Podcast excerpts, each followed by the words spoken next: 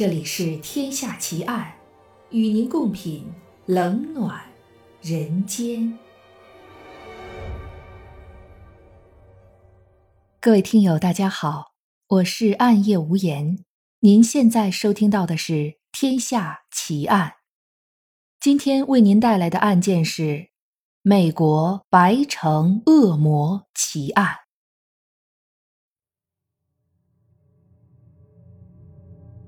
我生下来就是个恶魔，我不能不杀人，就像诗人一样，灵感一来就不能不吟唱。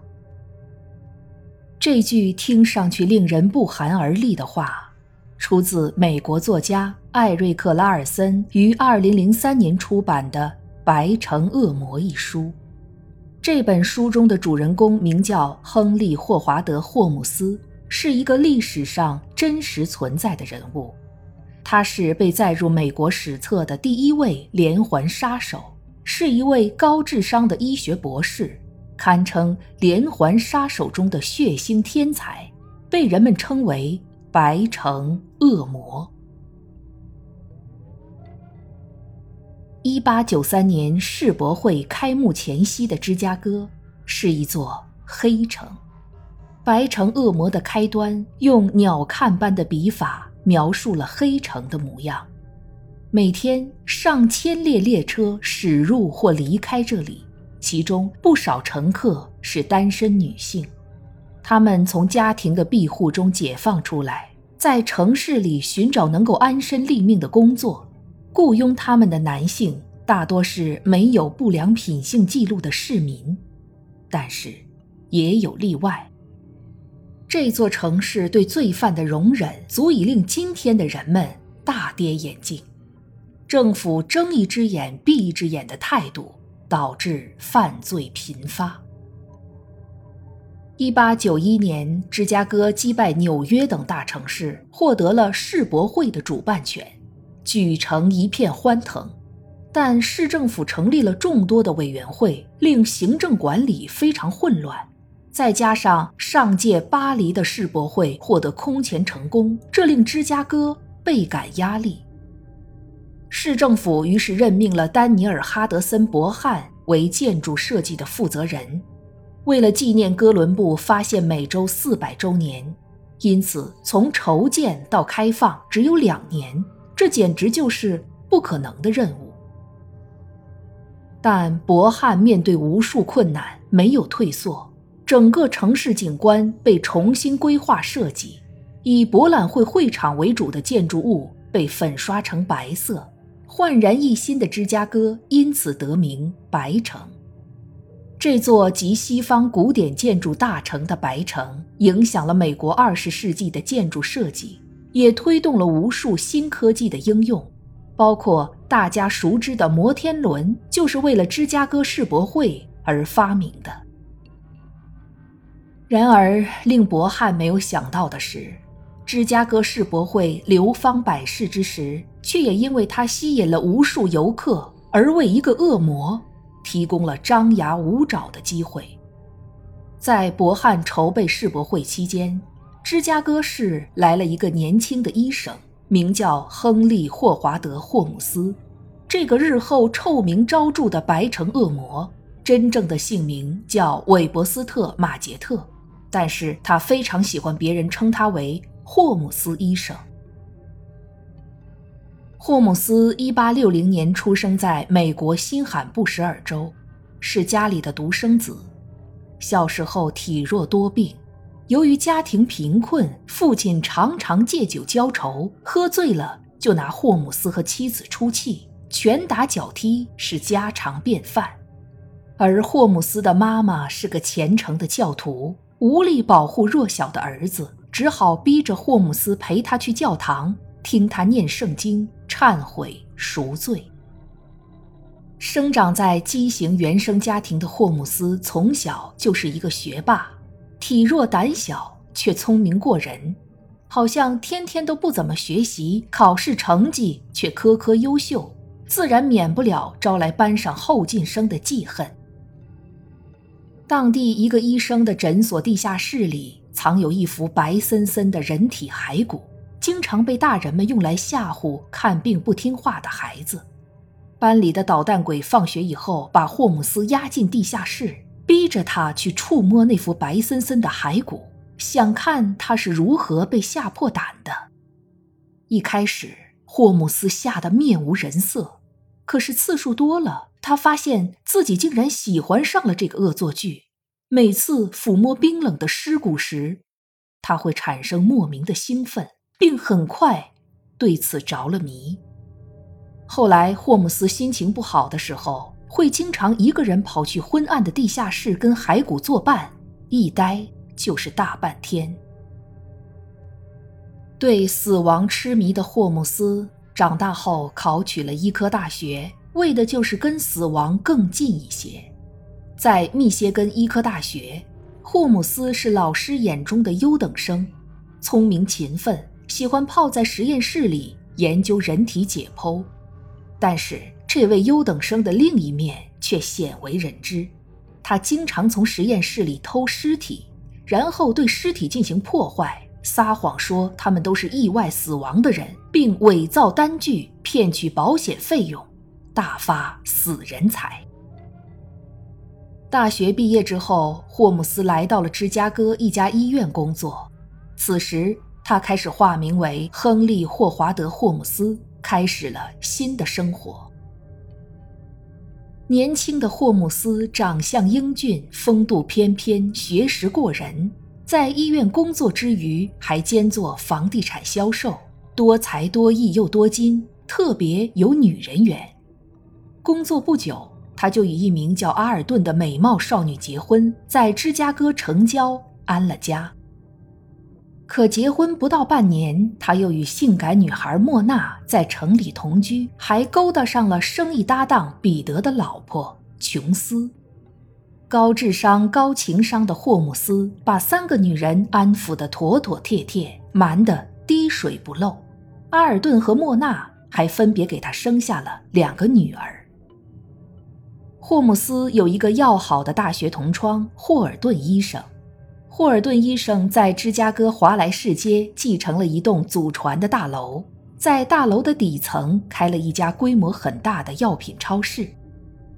后来，霍尔顿医生患了重病，由于霍尔顿和夫人在本地都没有什么亲戚朋友，霍姆斯经常上门关照夫妻俩，还帮着霍尔顿夫人打理药店。在邻居眼中，霍姆斯无疑是霍尔顿夫妇的挚友。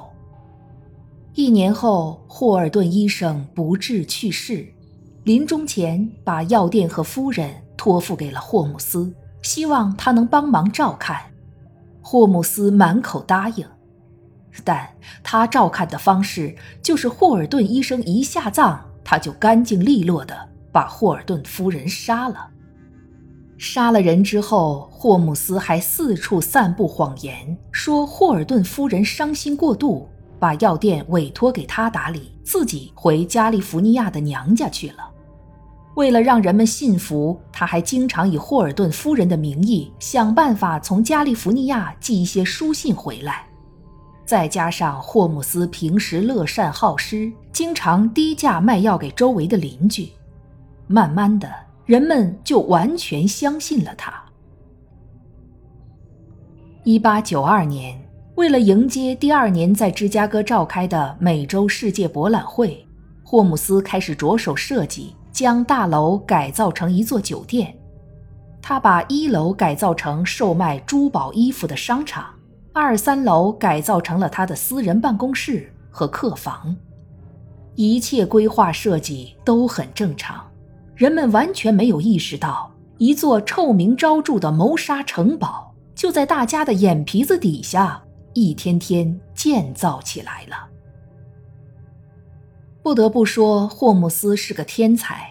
为了满足杀戮的快感，他建造的谋杀城堡布局精密，机关重重，一百多间客房全都没有窗户，大部分房间都做了隔音，有些密封房间里。铺设了瓦斯管道作为毒气室使用，另外一些房间内衬铁片，墙里嵌着喷灯，用来焚烧受害者。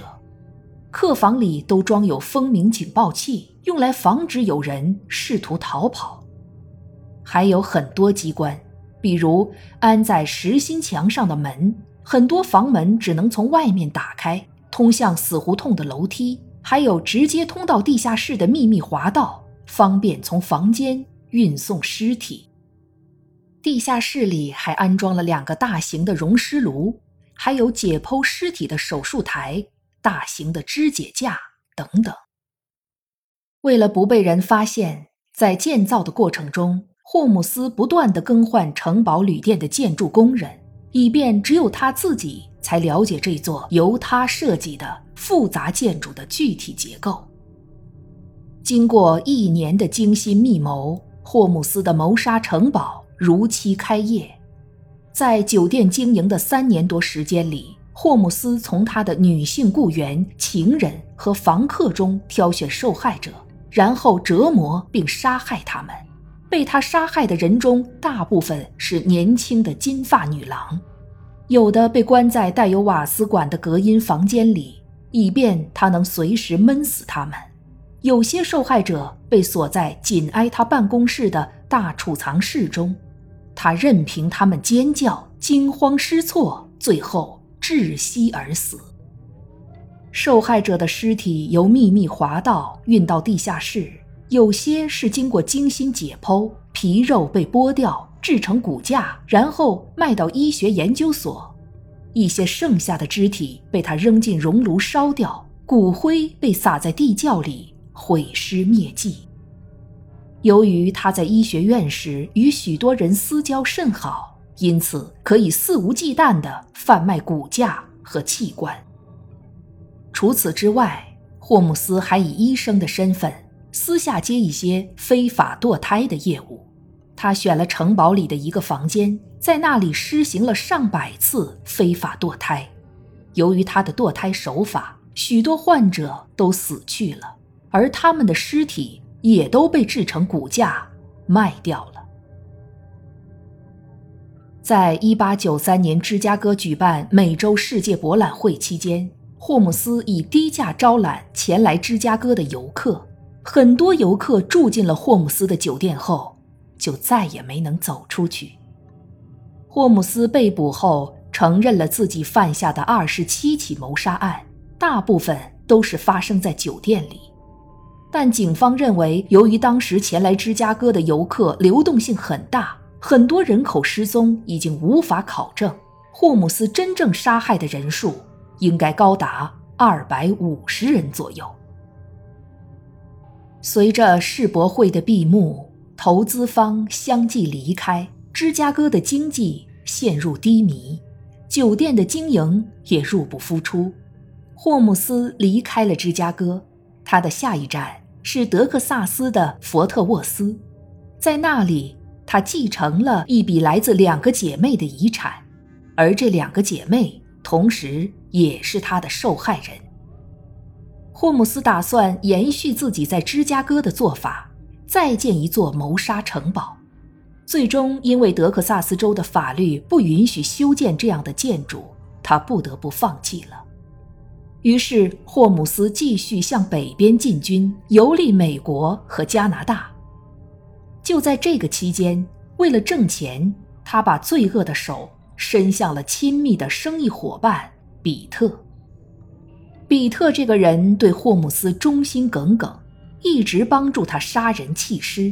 到了霍姆斯离开芝加哥和佛特沃斯一路北上的时候，他也不离不弃，一直对霍姆斯。言听计从。因为受到经济萧条的影响，比特一家生计困难，霍姆斯就诱导比特采用诈死来为家人骗取保险金。具体的计划在费城实施，由比特假扮一名发明家，然后在一场实验室爆炸中炸死。霍姆斯则负责找到一具合适的尸体来冒充比特。事成之后，比特的妻子琼斯、霍姆斯和一名律师可以瓜分高额的保险金。出于对霍姆斯的信任，比特铤而走险，结果却在爆炸中丧命。比特的妻子琼斯领取了保险金，凭着之前与琼斯的情人关系，霍姆斯花言巧语地说服琼斯，让自己做了三个孩子的监护人。霍姆斯带着孩子们穿越北美进入加拿大，在这期间，他不断更换化名，并且向琼斯不断的撒谎，以证明比特并没有死，而是已经潜逃，居住在了南美。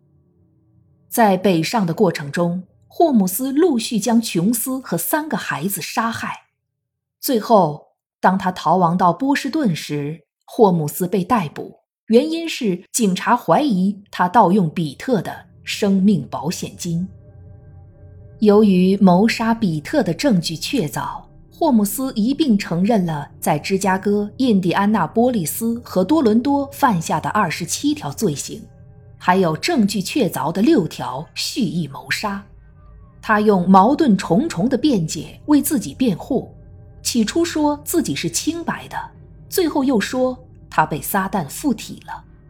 他的花言巧语为定罪造成了很大困难，因为很多调查者对他的观点深信不疑。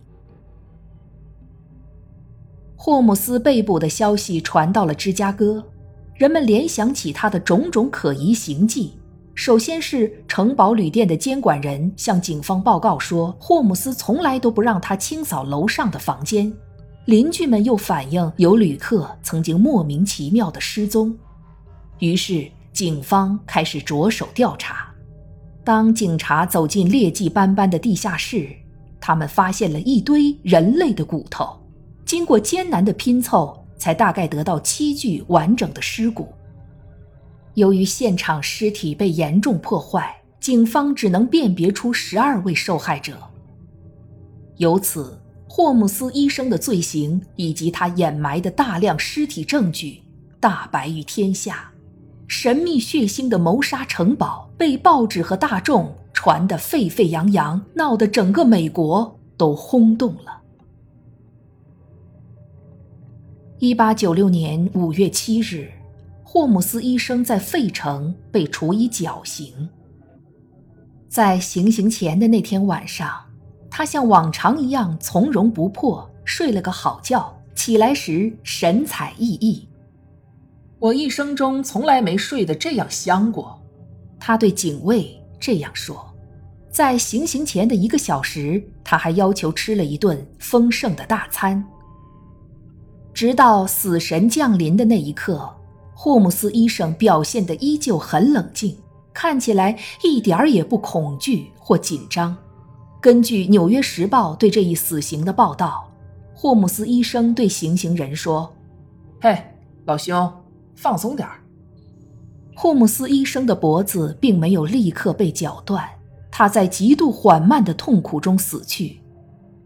在宣布死亡十五分钟后。绞索被摘下，在这之前，他足足挣扎了十分钟。他要求死后被火化，这样就不会有人挖出他的尸体加以破坏，就像他对其他受害人所做的那样。法庭出于仁慈，同意了他的临终请求。一个多世纪过去了。百年凶宅谋杀城堡依然矗立在芝加哥，霍姆斯医生的恶灵始终是美国人挥之不去的噩梦。二零零三年，美国著名的纪实作家艾瑞克·拉尔森在经过数年的研究后，依据霍姆斯的生平，出版了《白城恶魔：奇迹与谋杀交织的博览会》这一纪实书籍。出版当年就入围了美国国家图书奖，并于2004年获得真实犯罪类艾伦坡奖。19世纪末，丑陋的工业森林终于蜕变成光彩夺目的白城。在社会进步与发展之际，美国却迎来了第一位连环杀手。也许人们应该反思。高速发展的现代社会与罪恶之间是否存在某种联系？